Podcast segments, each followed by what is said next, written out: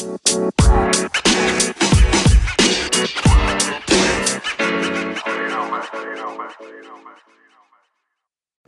amigos, ¿cómo están todos? Bienvenidos a un episodio más de Encontrando. Mi nombre es Eduardo Limón y este es el episodio número 5, cuando el alma duele. Quiero agradecer antes de empezar a toda la gente que nos escucha puntualmente y especialmente a ti. Quiero ofrecer una gran disculpa porque esto tuve que haberlo subido la semana pasada, pero por cuestiones personales ahí mías no pudo no pude hacerlo, no se me fue posible, pero aquí está. Por, por haber sido paciente, el Señor va a bendecir tu vida doble. y también un update pequeño. El domingo, esto es una muy buena noticia. El domingo, cuando estaba revisando, en la mañana estaba revisando la plataforma de Encontrando y me di cuenta que Chile, Panamá y Argentina nos empezaron a escuchar. Así que, hey, bienvenidos aquí. Espero que esto vaya a ser de bendición para tu nación, para tu vida.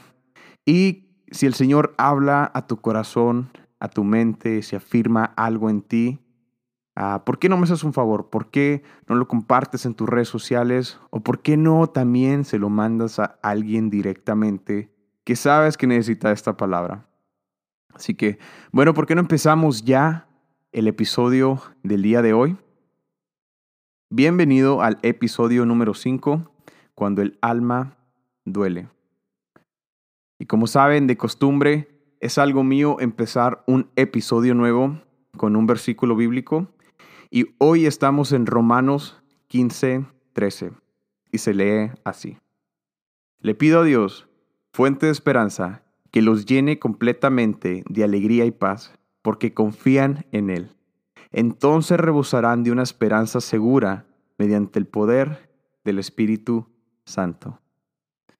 Sé que ahorita estamos pasando por situaciones, el mundo está por situaciones, ah, está pasando por situaciones muy comprometedoras que comprometen nuestra fe, pero te quiero animar a que esto no te deprima, a que esto no te ponga histérico, sino que al contrario, sino que tomes autoridad sobre todo esto que está pasando, recuerda que nuestra autoridad es más grande que cualquier desastre natural, que cualquier enfermedad, que cualquier virus, que cualquier depresión, que cualquier cosa que nos pueda pasar o pueda estar pasando en este mundo. Así que, ¿por qué, ¿por qué hablar sobre el alma? Quiero, quiero explicar rápidamente algo que para mí al principio fue un poco difícil entender, y esto es de lo que dice la Biblia, que nosotros estamos compuestos de alma, cuerpo y espíritu. En Génesis 1, cuando Dios crea al hombre, dice, hagamos al hombre a imagen y semejanza.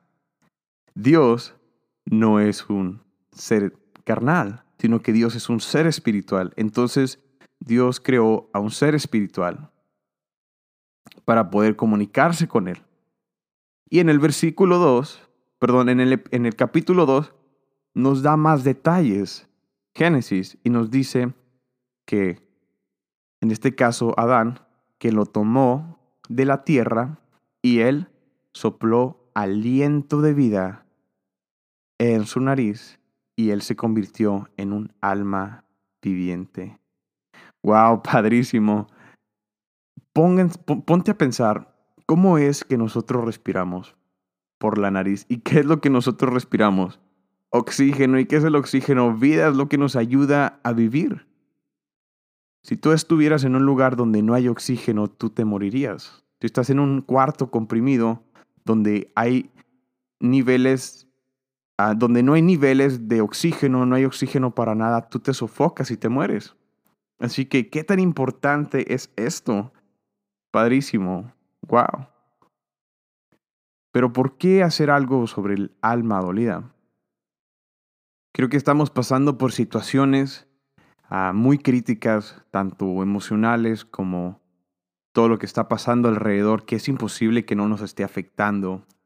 Y quiero hablar esperanza, quiero hablar fe a tu vida, a tu corazón, a tu mente.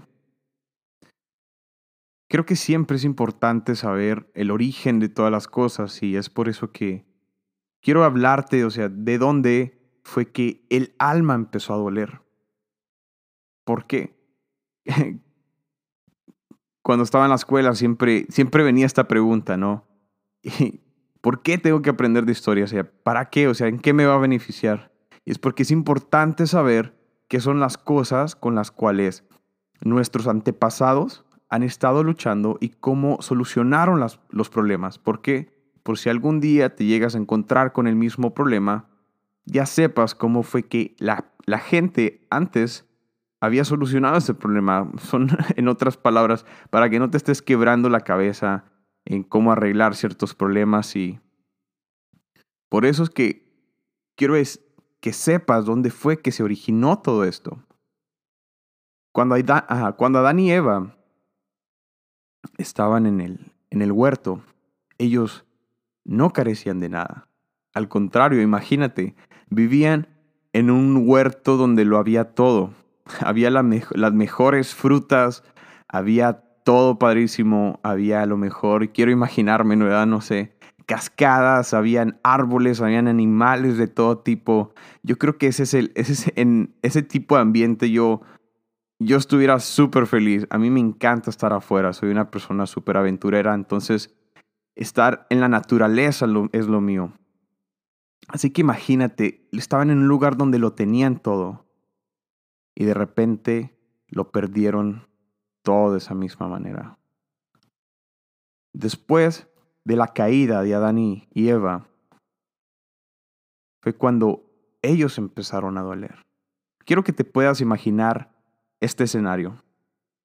Adán y Eva pecaron. Viene Dios, les pregunta qué había pasado.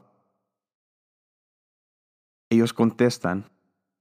Y en eso ven que Dios toma a un animal y lo sacrifica en medio de ellos. Y toma y arranca las pieles para poder cubrir su desnudez. Imagínate el trauma que habrá pasado a Dan y Eva. Imagínatelo, porque esto es algo lo cual en realidad pasó. De pasar de pura alegría y gozo a de repente un sacrificio de un animal para poder cubrir su desnudez.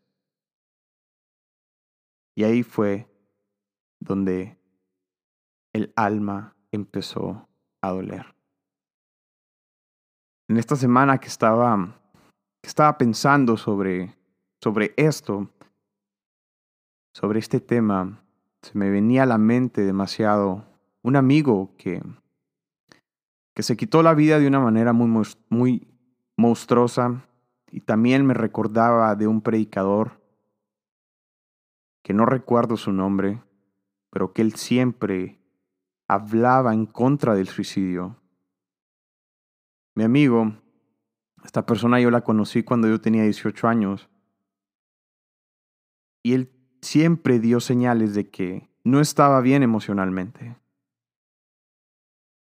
Nos graduamos, cada quien hizo su vida y exactamente unos meses después me doy cuenta por parte de otro amigo de que esta persona se había quitado la vida. Y voy a ser muy explícito, así que si tu corazón no está preparado para esto, o si tus oídos no están preparados para esto, o si eres un menor, que no lo escuches. Pero sí que haya paz en tu corazón. Pero quiero desenmascarar a este monstruo.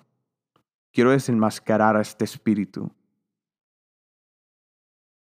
Mi amigo toma un lápiz y un papel y escribe sus últimas palabras.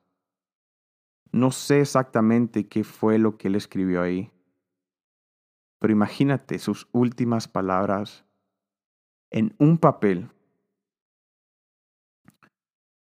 Él va a su cuarto, toma el arma de su padre, toma una escopeta, puso su escopeta en su cabeza y jaló del gatillo. Llega el papá de trabajar y mira a su hijo en un charco de sangre con una carta en la mano.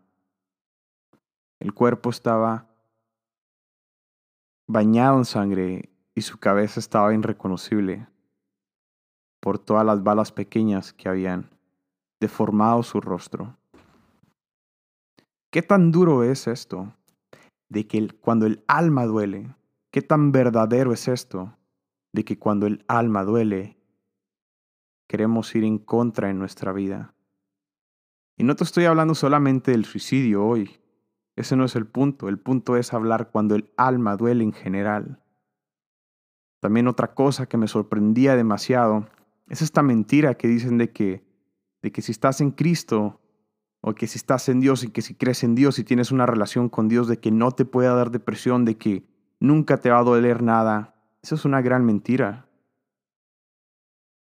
Cuando vamos a libro de Marcos, capítulo 26, 37, vemos a Jesús haciendo, vemos a Jesús tomando a Pedro y a los dos hijos de Zebedeo. Y nos dice que los tomó y empezó a entristecerse y angustiarse de gran manera. Entonces Jesús los toma y les dice, mi alma está muy triste hasta la muerte. Lucas también nos narra desde otro punto y nos dice que la angustia de Jesús era tan, tan verdadera, tan profunda, de que él empezó a sudar gotas de sangre. Imagínate Jesús, una persona que estaba en constante comunión con Dios, que estaba en constante comunión con su Padre, luchando con este tipo de situaciones? ¿Cómo? ¿Por qué? Porque es una condición humana.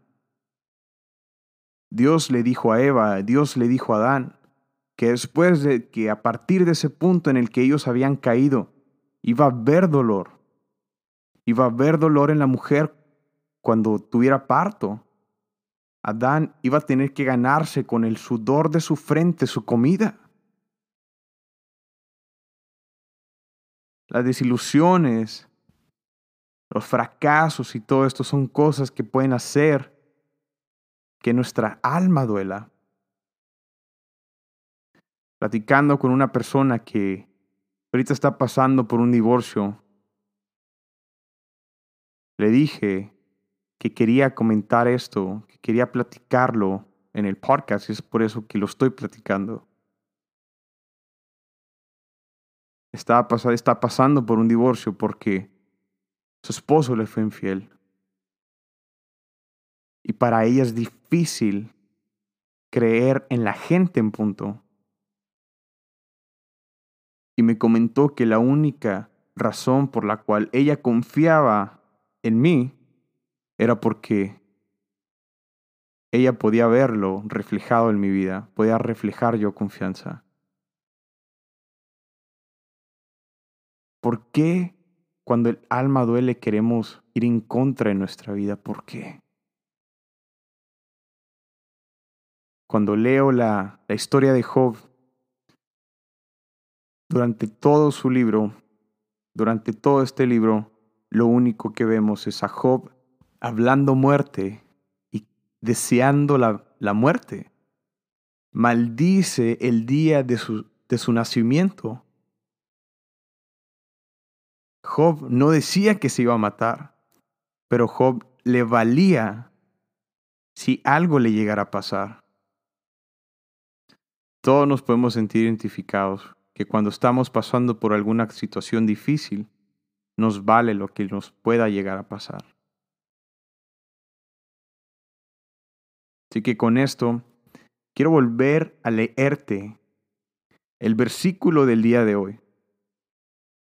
Romanos 15:13. Y sé que tu alma, sé que tu corazón lo va a poder entender de diferente manera.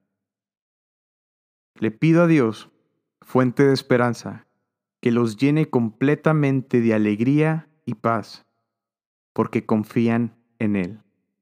entonces rebosarán de una esperanza segura mediante el poder del Espíritu Santo. Una amiga me, me hacía esta pregunta y esto quiero, quiero que, te, que te puedas llevar en esto y que te hagas esta pregunta y que te anime a creer.